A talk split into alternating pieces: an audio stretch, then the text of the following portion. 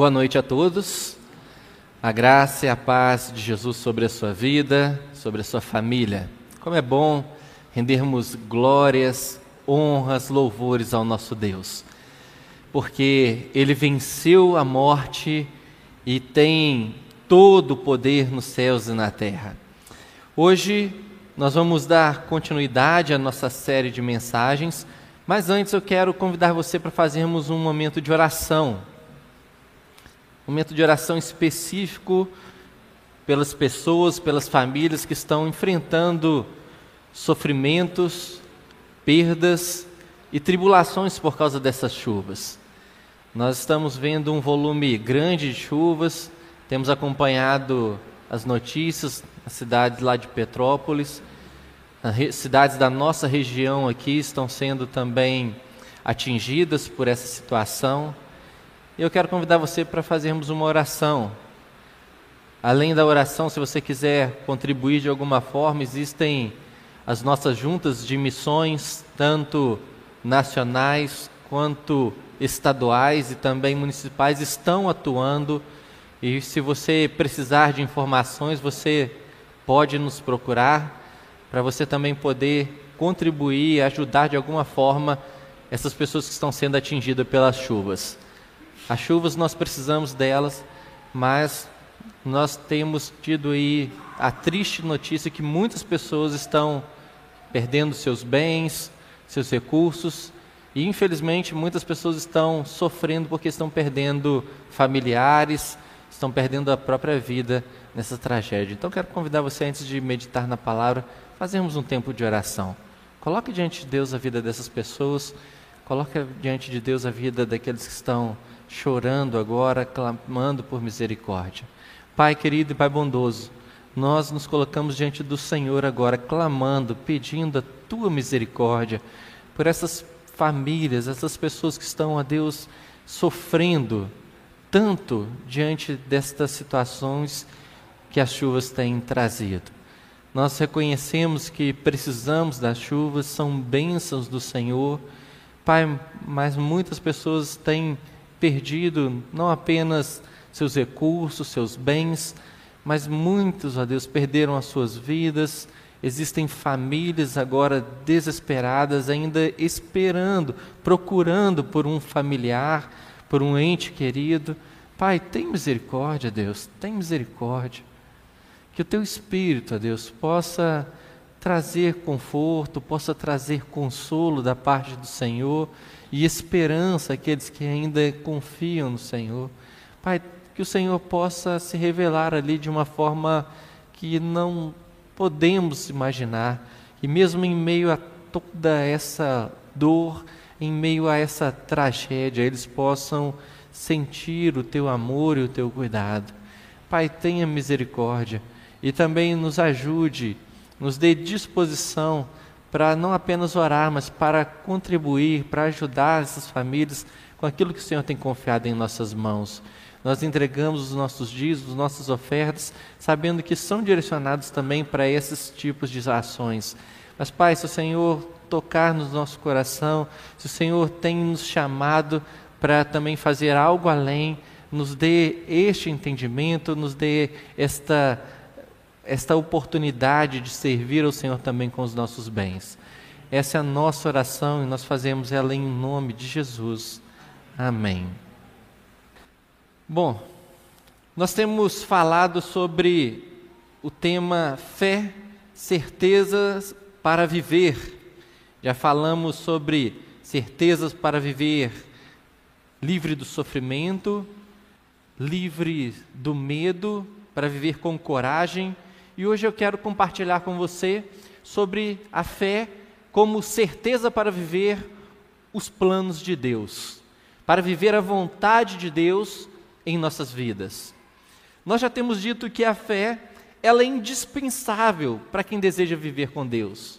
A palavra de Deus deixa muito clara que nós vivemos não por aquilo que nós estamos enxergando com os nossos olhos físicos, mas nós vivemos por aquilo que nós vemos pela fé. E o que é a fé? A fé é a certeza daquilo que nós esperamos e a prova das coisas que não podemos ver. Sem fé é impossível agradar a Deus, pois quem dele se aproxima precisa crer que ele existe e recompensa aqueles que o buscam. Jesus perguntou: Será que quando vier o filho do homem achará fé na terra? E o apóstolo Tiago, na sua carta, ele diz: Meus irmãos, o que adianta alguém dizer que tem fé se ela não vier acompanhada de ações? Será que essa fé pode salvá-lo? Nós estamos pensando já há alguns dias que a fé é algo que vai além do simplesmente crer, mas é uma ação de confiança é uma ação impulsionada por uma convicção que Deus gera e produz dentro de nós. Porque a palavra de Deus diz que a fé vem pelo ouvir, ouvir a palavra de Deus. E Cristo é o autor e consumador da nossa fé. Uma vez que ele produz fé no nosso coração, esta certeza, essa convicção, que não está baseada naquilo que nós estamos enxergando com os nossos olhos físicos, que não está limitada a uma circunstância, a um tempo ou um momento, mas aquilo que Deus revelou pela Sua palavra e pelo seu poder, nós nos movemos. Nós saímos de onde nós estamos e damos passos em direção aonde Deus quer nos conduzir. E a palavra de Deus diz que Ele tem planos acerca de cada um de nós.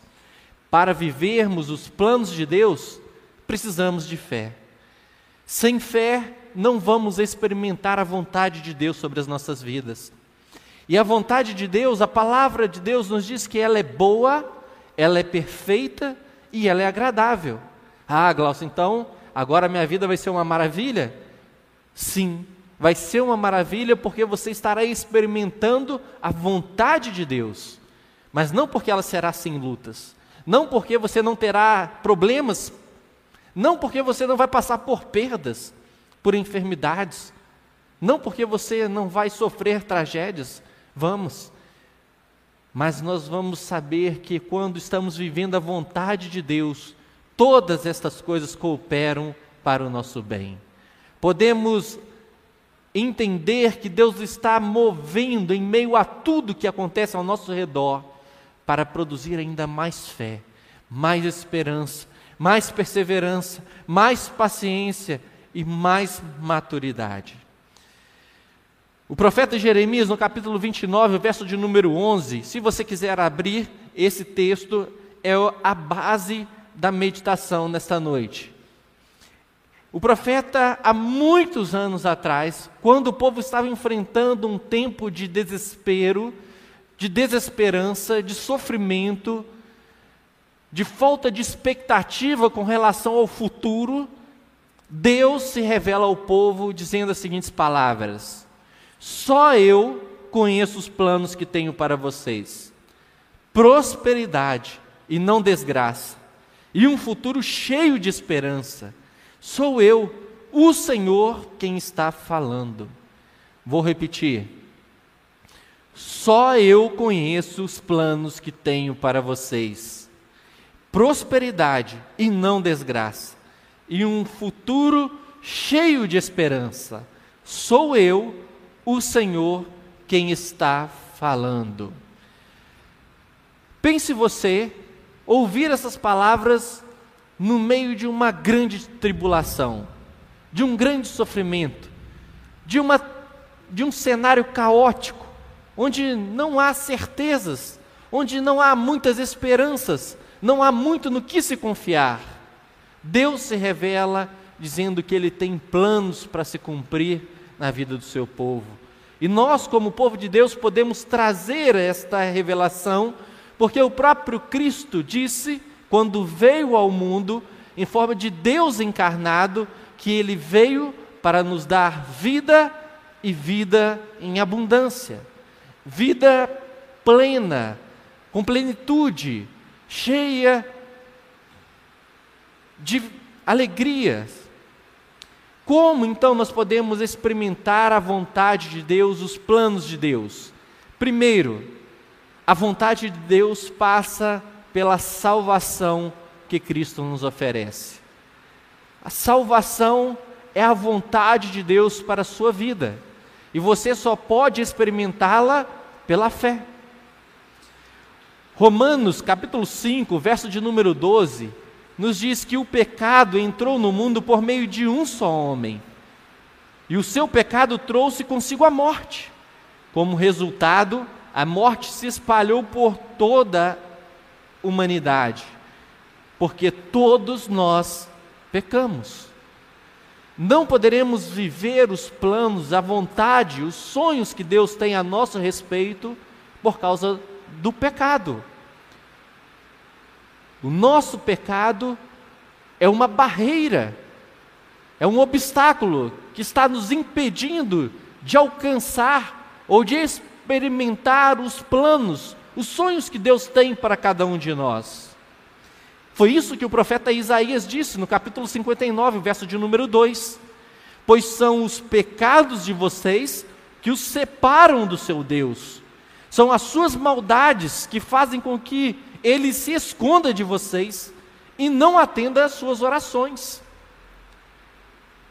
Os nossos pecados são uma barreira para que Deus ouça as nossas orações. Muitas vezes nós estamos pedindo, clamando, buscando o auxílio divino, mas Ele não está ouvindo, porque os nossos pecados estão impedindo as nossas orações de serem ouvidas por Deus. E este é um grande problema que nós precisamos enfrentar. Jesus disse em João 3,16 que Deus amou o mundo tanto que deu o seu único filho para que todo aquele que nele crê não morra, mas tenha a vida eterna. A morte é a realidade que evidencia o nosso pecado. A morte entrou no mundo por causa do pecado. E Deus deu uma resposta para a morte. Ele entregou o seu único filho, porque ele nos ama. Ele não nos criou para vivermos à sombra da morte, para que a nossa existência ficasse limitada à morte, a uma eternidade sem conhecê-lo, a uma eternidade longe da Sua presença. Quando Deus nos criou a sua imagem e a sua semelhança, Ele nos fez para vivermos em comunhão com Ele, para experimentarmos uma vida abundante, para experimentarmos prosperidade, um futuro cheio de esperança. Foi para isso que Ele nos fez. Por isso nós precisamos resolver a questão dos nossos pecados. A boa notícia é que o Filho do Homem, o próprio Deus, se encarnou, vindo na figura humana, veio para buscar e salvar aquele que está perdido. E para vivermos pela fé os planos de Deus, nós precisamos crer que Jesus é o Filho de Deus que sofreu a morte por causa dos nossos pecados. Nós precisamos crer pela fé que o sacrifício que ele fez ali naquela cruz foi por causa dos nossos pecados, da nossa maldade. Não foi porque ele precisava morrer, não foi à toa, não foi por acaso, não foi um acidente. Jesus veio se entregar por causa dos nossos pecados. O apóstolo Paulo, escrevendo a sua carta aos Efésios, no capítulo de número 2, versos de número 8 e 9, ele diz: Pois pela graça de Deus vocês são salvos por meio da fé. Isto não vem de vocês, mas é um presente dado por Deus. A salvação não é o resultado dos esforços de vocês, portanto, ninguém pode orgulhar de tê-la. Nós não podemos alcançar a salvação, nós não podemos fazer nada para ter os nossos pecados perdoados. É um ato de fé, É um ato de confiança de que Cristo fez o sacrifício em nosso lugar. Se você já experimentou o perdão dos seus pecados, este é o primeiro passo de fé para você viver os planos de Deus, para você viver a vida abundante de Deus sobre a sua vida, para você experimentar aquilo que olhos não viram, que ouvidos não ouviram, que jamais penetrou no coração do homem, pois é aquilo que Deus tem preparado para aqueles que o amam. E aqueles que amam a Deus reconhecem que são pecadores, que estão condenados por causa dos seus pecados, que as suas maldades os afastam da graça e da bondade de Deus e por isso aceitam pela fé o sacrifício de Cristo em seu lugar. Se você ainda não deu este passo de fé, se você ainda não, entende, não reconheceu que Cristo morreu por você, para que você tivesse os seus pecados perdoados, você pode fazê-lo crendo em seu coração e expressando a sua fé, a sua confiança no sacrifício de Cristo. Porque quem é salvo por Jesus Cristo, ele é salvo da condenação do pecado. O nosso pecado nos traz uma condenação, uma consequência, que é a morte. Mas a boa nova é que agora, que nós cremos em Cristo, que Ele nos salvou, já não há condenação alguma para aqueles que estão em Cristo Jesus.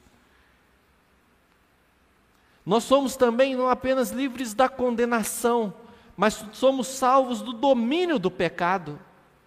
Uma vez que nós cremos em Cristo, não precisamos mais viver dominados pelo pecado, como escravos, sujeitos à sua vontade.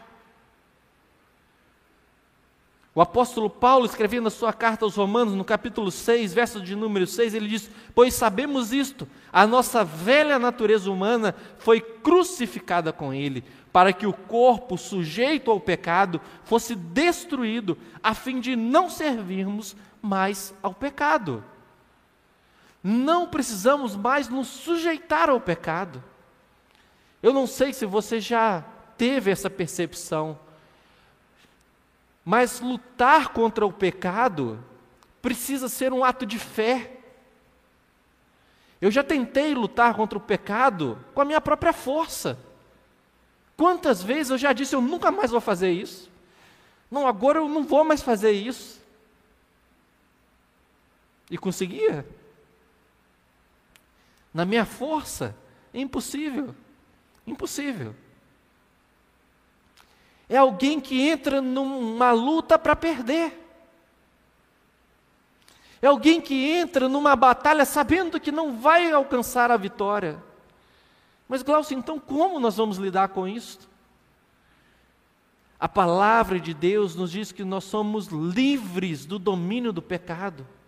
Nós precisamos mudar a nossa mentalidade e não enfrentar o pecado mais como alguém que está condenado a perder.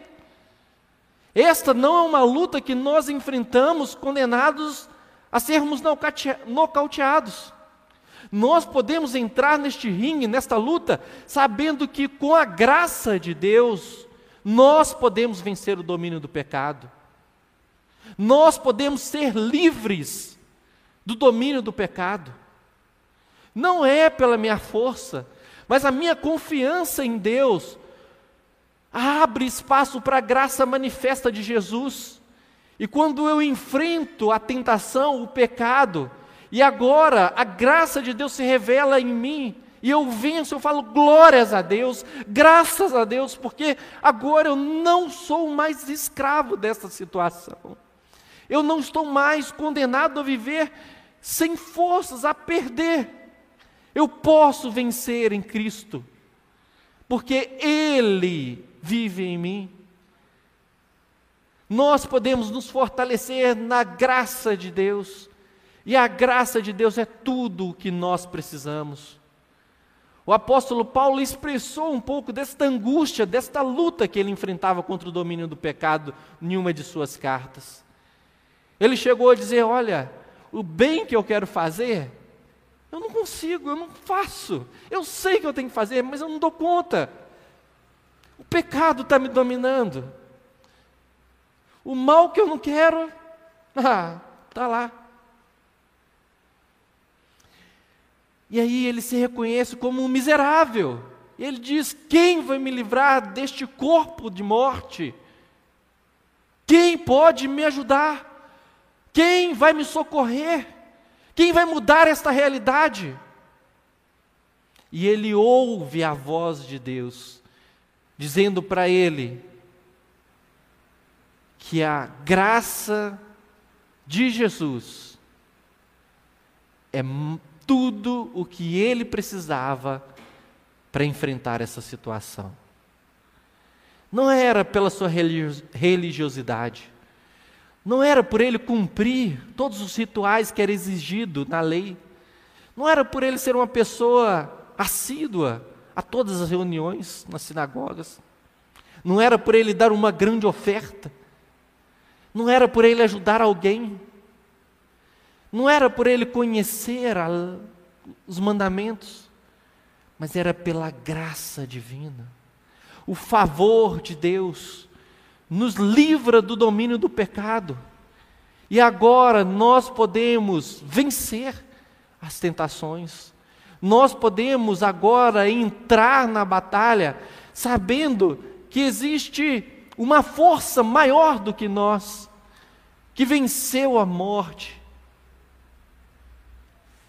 e nos dá condições de vencer o domínio do pecado. Você pode ser livre do domínio do pecado. Eu posso ser livre do domínio do pecado. Segunda Crônicas 7:14 diz: "Se o meu povo se humilhar, reconhecer que é pecador, se arrepender dos seus maus caminhos, se quebrantar, buscar a presença de Deus, a face de Deus, Ele perdoará os nossos pecados e vai nos sarar, vai nos restaurar, vai nos dar uma nova vida, livre não apenas da condenação, mas também do domínio do pecado. Agora nós poderíamos fazer aquilo que nós éramos incapazes por nós mesmos. Podemos viver novas realidades porque a fé nos habilita a experimentarmos a graça divina. Então você pode ter a sua vida transformada. Você não precisa mais viver como alguém que está condenado a passar uma vida inteira sob o domínio do pecado. Não. Esta não é a vida abundante que Deus preparou para você. Não foi para isto que Cristo morreu naquela cruz. Ele morreu para que nós fôssemos livres, livres da escravidão, do domínio do pecado. Mas para isso, precisamos de fé, uma vida plena, uma vida abundante, uma vida de liberdade é uma vida que vivemos na fé no Filho de Deus. Então, a vontade de Deus é a sua salvação, é a sua libertação do domínio do pecado. Mas dentre tantas outras situações que são a vontade de Deus para cada um de nós, eu quero desdobrar e aqui gastar um pouco mais de tempo para destacar uma vontade de Deus para cada um de nós aqui. E eu tenho a absoluta convicção que ninguém se enquadra fora desta condição. Que ninguém tem a opção de não assimilar ou não aceitar isto como sendo a vontade de Deus, o plano de Deus para a sua vida que está também relacionada à salvação, que é a salvação de outras pessoas. A vontade de Deus é a sua salvação pessoal, mas é também a salvação de outras pessoas. Nós precisamos entender que Deus escolheu o homem para revelar-se, para mostrar-se, para mostrar o seu amor, o perdão, a salvação. A Bíblia nos diz que os anjos gostariam de anunciar esta salvação, de levar esta oportunidade de redenção a todos os homens, mas Deus escolheu você. Deus nos escolheu para sermos agentes que vamos levar a salvação a outras pessoas. Quem mais Deus quer salvar? 1 Timóteo capítulo 2, verso de número 1 e 4, nos diz de forma muito clara: em primeiro lugar, peço que sejam feitas orações, pedidos, súplicas e ações de graças a Deus em favor de todas as pessoas. Ele quer que todos sejam salvos e venham a conhecer a verdade.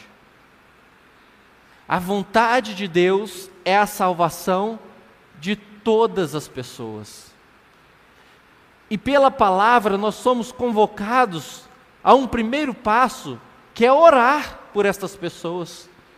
Nós precisamos interceder por essas pessoas, para a salvação das pessoas. Ontem tivemos um grupo de irmãos participando do seminário DNA 1 ali em Belo Horizonte. E um dos destaques que nós ouvimos é que uma obra que Deus quer fazer começa com a oração. Se nós não orarmos pelos perdidos, não vamos cumprir a vontade de Deus em nossas vidas. Nós podemos fazer eventos maravilhosos, podemos participar de celebrações maravilhosas. Mas a vontade de Deus é que sejamos agentes da salvação. E o primeiro passo é orar, é clamar a Deus para que salve as pessoas. Eu não sei se você já pensou em algum momento que não você é uma pessoa incapaz de levar alguém a ser salva por Cristo. Ou em algum momento você ficou pensando assim, mas como que eu posso fazer isso? O primeiro passo é orar, é pedir a Deus que salve as pessoas. Você tem um amigo, você tem uma pessoa que trabalha com você, um vizinho, um familiar, ore por ele, peça a Deus para a salvação dessa pessoa. Deus quer que todos sejam salvos e venham conhecer a verdade. Nós somos chamados por Deus para pescar homens. Eu quero usar aqui a experiência de Pedro e fazer algumas citações, para que nós possamos também nos inspirar na experiência dele e podemos compreender também que o chamado que Deus tem para cada um de nós precisa de uma resposta, precisa de uma ação. No Evangelho de Mateus, no capítulo 4, verso de número 18 e 20, diz o seguinte: Jesus estava andando pela beira do lago da Galileia quando viu dois irmãos que estavam que eram pescadores. Simão, também chamado Pedro, e André. Eles estavam no lago, pescando com redes. Jesus lhe disse: Venham comigo, que eu ensinarei vocês a pescar gente. Então eles largaram logo as redes e foram com Jesus. Jesus poderia salvar as pessoas por si mesmo? Claro, teria todas as condições, mas ele escolheu pessoas, ele escolheu homens que eram incapazes por eles mesmos de fazerem esta obra. Mas a Bíblia diz que Jesus preparou, Jesus iria ensinar aqueles homens a pescar homens, a não mais serem pescadores de peixes, mas a fazer a vontade de Deus.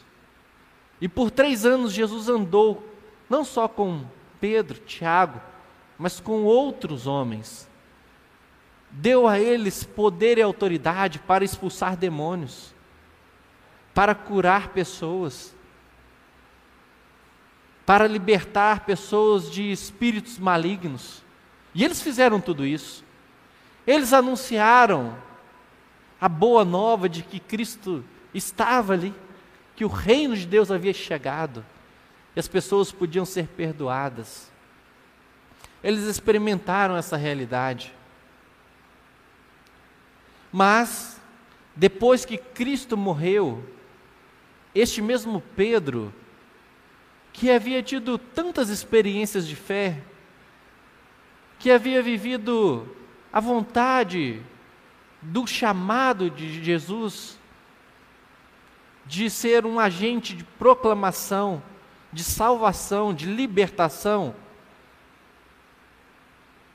ele se viu no momento em que ele se esqueceu daquele chamado, do compromisso que ele assumiu com Jesus. Jesus havia morrido, havia ressuscitado, já havia aparecido para ele algumas vezes, mas ele estava num momento assim, que ele falou assim, ele já não estava mais olhando pela fé o chamado de Deus para ele salvar pessoas. E ele, por um instante, ele falou assim: Ah, quer saber? Vou voltar a pescar peixe. E você vai encontrar esta narrativa lá em João capítulo 21, no verso de número 2 e 3. Ele disse que ele falou assim: Eu vou pescar. E tinha alguns homens que foram com ele pescar também. Interessante que ali, depois de lançar as redes e não pegar nada, eles encontram com Cristo. E Cristo tem uma intenção muito clara de restaurar o chamado dele para ser um pescador de homens. Eu não sei se você tem conseguido perceber que Deus está nos chamando também para uma grande missão: pescar homens, ser agentes da salvação. Talvez esta percepção ela esteja meio que escondida por um problema, por um tempo de luta, por uma dor, por um sofrimento. Mas eu quero dizer que Deus está, através da Sua palavra, continuamente chamando a nossa atenção, o nosso olhar para este chamado, para o convite que Ele nos faz de sermos agentes de salvação. Nós temos uma missão, nós temos uma ordem que precisamos cumprir. Fomos chamados para fazer discípulos. A palavra de Deus diz que seríamos reconhecidos como os discípulos de Jesus se nós dessemos muitos frutos. Não apenas alguns frutos, mas seríamos reconhecidos se nós dessemos muitos frutos. Deus quer se revelar ao mundo através de cada um de nós. As pessoas só vão olhar para este grupo de pessoas aqui e reconhecermos como os discípulos de Jesus quando nós estivermos cumprindo a missão de fazer outros discípulos. Quando estivermos dispostos a levar o amor de Deus, a salvação em Cristo Jesus para outras pessoas. E Ele conta com cada um de nós para isto. Jesus, lá no Evangelho de Mateus, no capítulo 28, verso de número 18 a 20, quando Ele está se despedindo dos discípulos, Ele vai deixar muito claro aquilo que Ele esperava deles. E aquilo que Jesus esperava daqueles discípulos é aquilo que Ele espera de cada um de nós hoje. Olha só o que, que ele diz: Deus me deu todo o poder no céu e na terra. Portanto, vão a todos os povos do mundo e façam com que sejam meus seguidores, batizando esses seguidores em nome do Pai, do Filho e do Espírito Santo, e ensinando-os a obedecer a tudo o que tenho ordenado a vocês. E lembrem disto: eu estou com vocês todos os dias até o fim dos tempos. Jesus está nos chamando para também salvar as pessoas.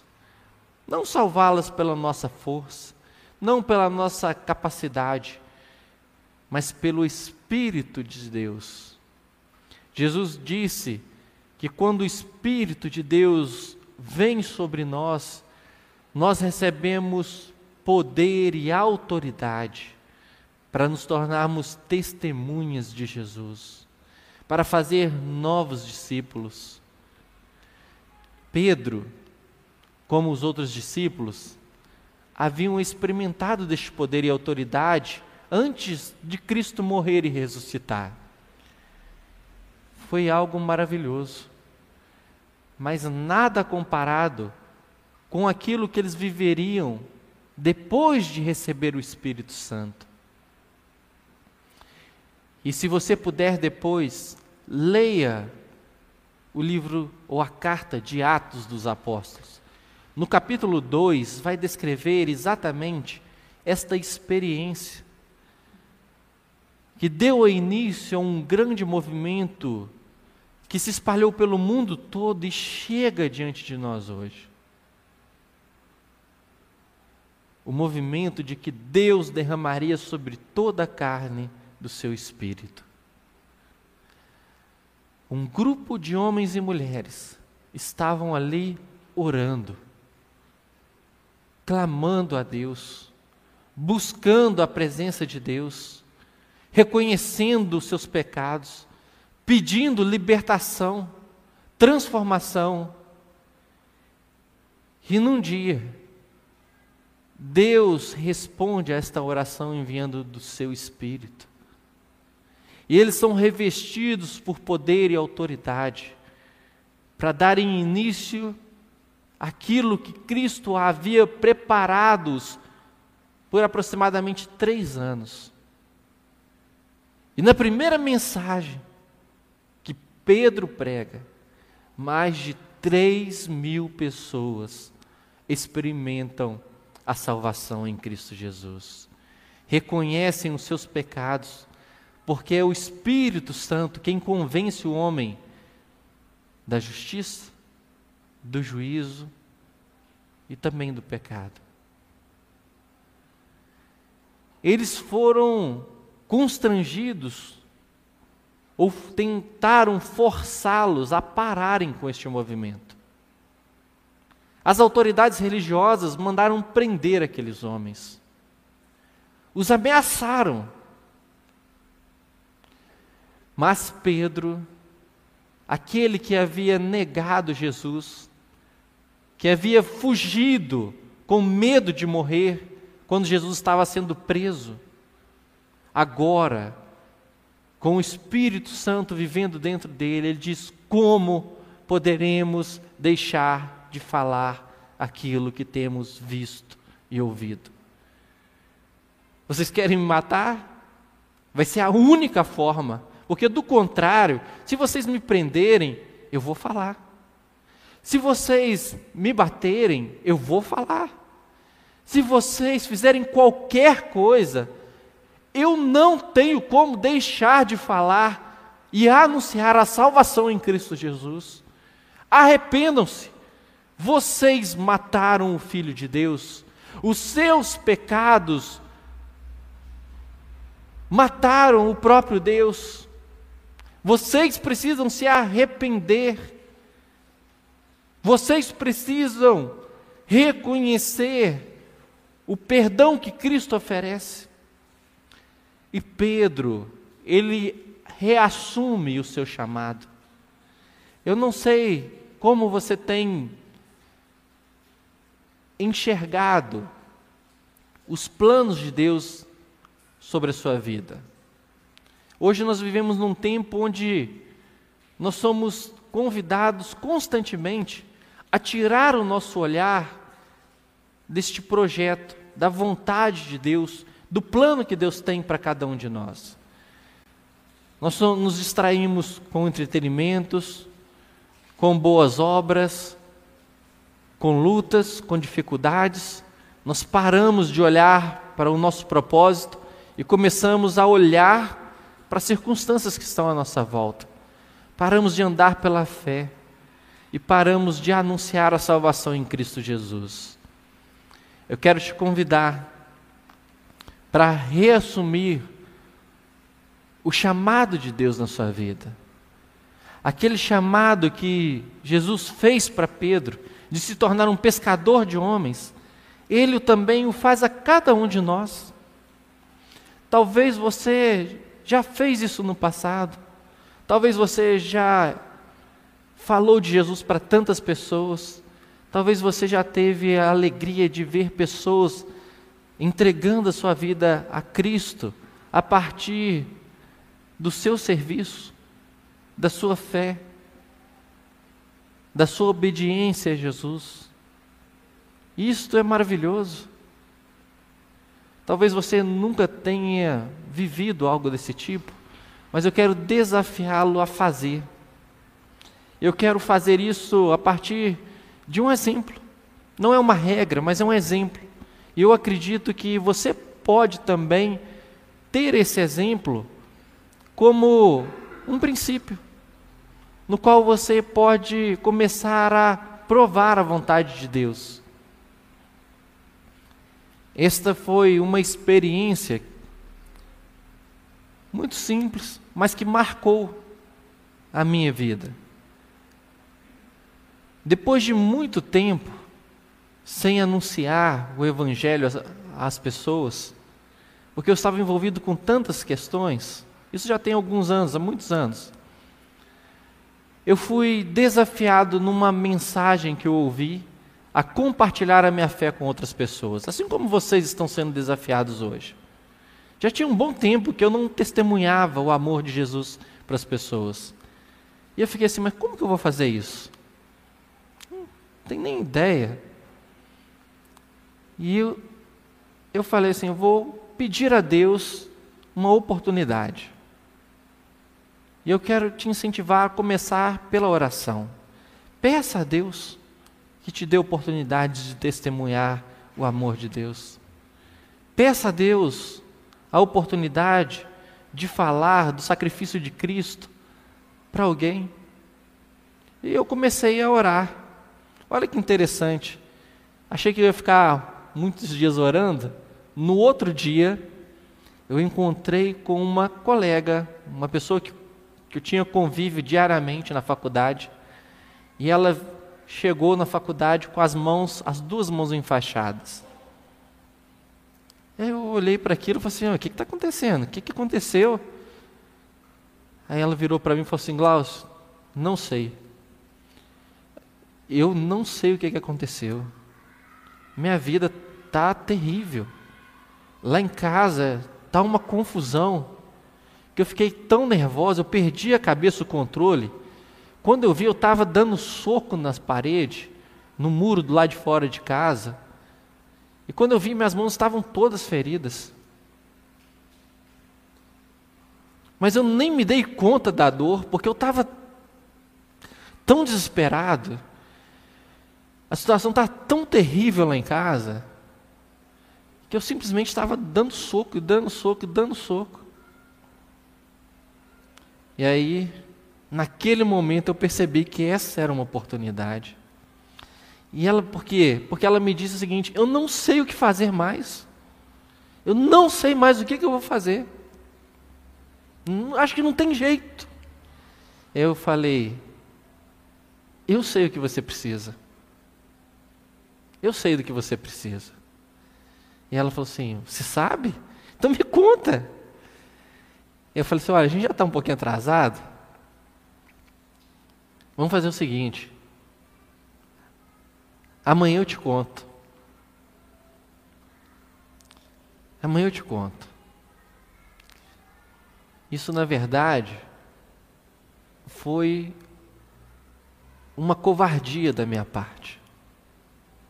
Eu fui um medroso. Eu havia pedido a oportunidade a Deus ele me deu a oportunidade. Eu sabia o que, que eu precisava falar com ela, mas eu me acovardei. Eu não falei o que eu precisava falar. Que Deus a amava, que ela não precisava mais viver aquela situação porque Cristo tinha morrido por ela. Que a família dela poderia ter uma nova realidade.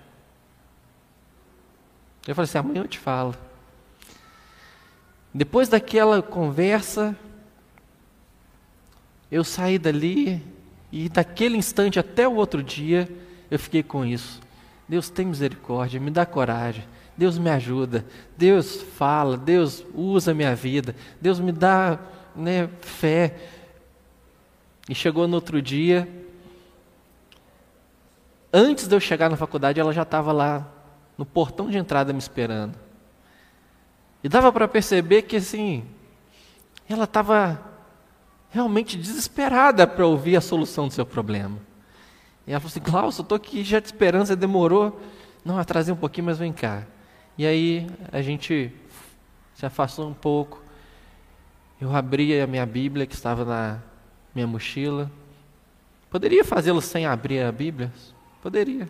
Mas eu tinha separado uns textos. Eu falei: olha, eu quero mostrar para você aquilo que Deus fala para você.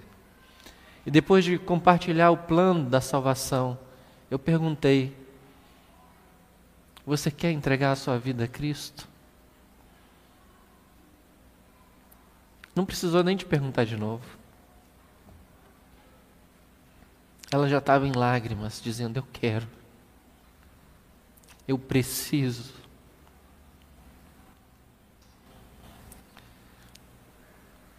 E assim como ela, nós temos milhares de pessoas que todos os dias estão chegando perto de nós, dizendo: Eu preciso,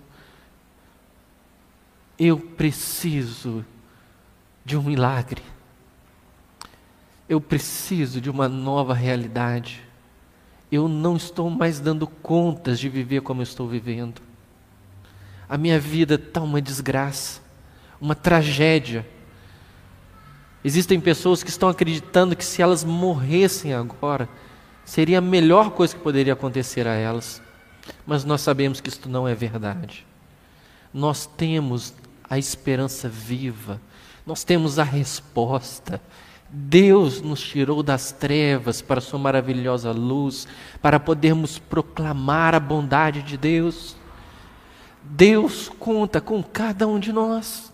Deus conta com você, Deus conta comigo, Deus está esperando a nossa resposta para vivermos a vontade dEle, de nos tornarmos agentes da salvação, para nos tornarmos discípulos que estão dispostos a obedecer e fazer a vontade de Deus, a proclamar a salvação a fazer a diferença, a começar a mudar a realidade das pessoas, a começar a mudar a história das pessoas, a começar a ser agente de salvação nas nossas famílias. Deus te chamou das trevas, Ele te salvou para que você pudesse resplandecer a luz de Cristo. Ele não me salvou apenas para que eu vivesse a eternidade com Ele ele tem uma missão que ele confiou nas minhas mãos. E esta missão também está nas suas mãos. E nós, como igreja, precisamos cumpri-la. Nós precisamos todos os dias proclamar a bondade de Deus, as maravilhas que Deus fez por nós, a salvação que Ele nos oferece através da morte e da ressurreição de Cristo. Nós precisamos ser a resposta de Deus ao sofrimento da humanidade. Nós precisamos ser a vida manifesta de Deus para um mundo que está morto nos seus pecados. Nós precisamos ser a esperança para estas pessoas que estão completamente perdidas, desesperadas, elas estão clamando, elas estão buscando em todos os lugares uma resposta, e nós temos a resposta. Jesus Cristo é a resposta. Elas estão buscando nos prazeres, elas estão gastando tudo o que têm para encontrar uma gota de esperança, mas nada é capaz de satisfazer porque elas precisam do perdão de Deus. eu creio que Deus tem diversos, inúmeros planos para cada um de nós. Alguns muito diferentes uns dos outros, mas todos nós somos chamados a viver pela fé que leve outras pessoas também a serem salvas, a experimentarem o perdão divino. Deus está nos chamando, Deus está dizendo: olha, levantem os olhos, vejam os campos. Nós estamos diante da maior colheita de todos os tempos. As pessoas estão desesperadas, os frutos estão se perdendo, porque não tem trabalhador. Os trabalhadores não estão dispostos a fazer a colheita. Nós precisamos dizer: Senhor, eis-nos aqui, usa-nos, envia-nos, faça a Sua vontade. Nós precisamos de uma fé que nos impulsione a viver essa realidade, não apenas a cantarmos que seremos como um farol, como uma ponte, mas vai nos impulsionar a sair daqui de fato, nos transformar nestas realidades. Agentes de esperança, agentes da bondade divina, da salvação, do perdão, da cura, da reconciliação, da transformação. Nós precisamos responder esse chamado todos os dias. E, só nós, e nós só podemos fazê-lo pela fé. Então eu quero que você hoje dê um passo de fé em direção a viver a vontade de Deus, sabendo que a vontade de Deus primeira é a sua salvação. Se você ainda não, não teve a experiência de entregar a sua vida a Cristo, de ter os seus pecados perdoados, não perca a oportunidade de fazê-lo hoje. A vontade de Deus é a sua salvação. Mas eu quero que você também saia daqui com a fé que o impulsione a viver a vontade de Deus, de forma que você tenha plena convicção que o leve a uma ação de levar outras pessoas também esta salvação, começando pela oração e depois pela proclamação, pelo serviço, pela doação. Quero te desafiar, e a sua resposta não é para mim. Sabe por quê? Amanhã eu não vou te ligar para te perguntar se você falou de Jesus para alguém. Não vou, não.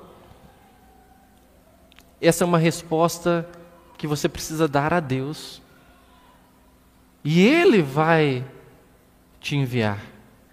Ele vai falar: Eu quero te usar. Eu quero que você produza frutos, muitos frutos. Eu te tirei das trevas para você proclamar a minha bondade. Eu estou colocando fé em você, não é só para você acreditar, mas para você se mover para você viver uma nova realidade. A realidade de ser usado, de ser um instrumento nas minhas mãos, de ver uma vida sendo completamente transformada. Nós temos a oportunidade de mudar não apenas uma circunstância na vida de alguém, mas sermos um instrumento nas mãos de Deus para mudar toda a eternidade nas vidas das pessoas. Deus conta conosco. E Ele todos os dias nos chama para responder a esse chamado. Vamos orar?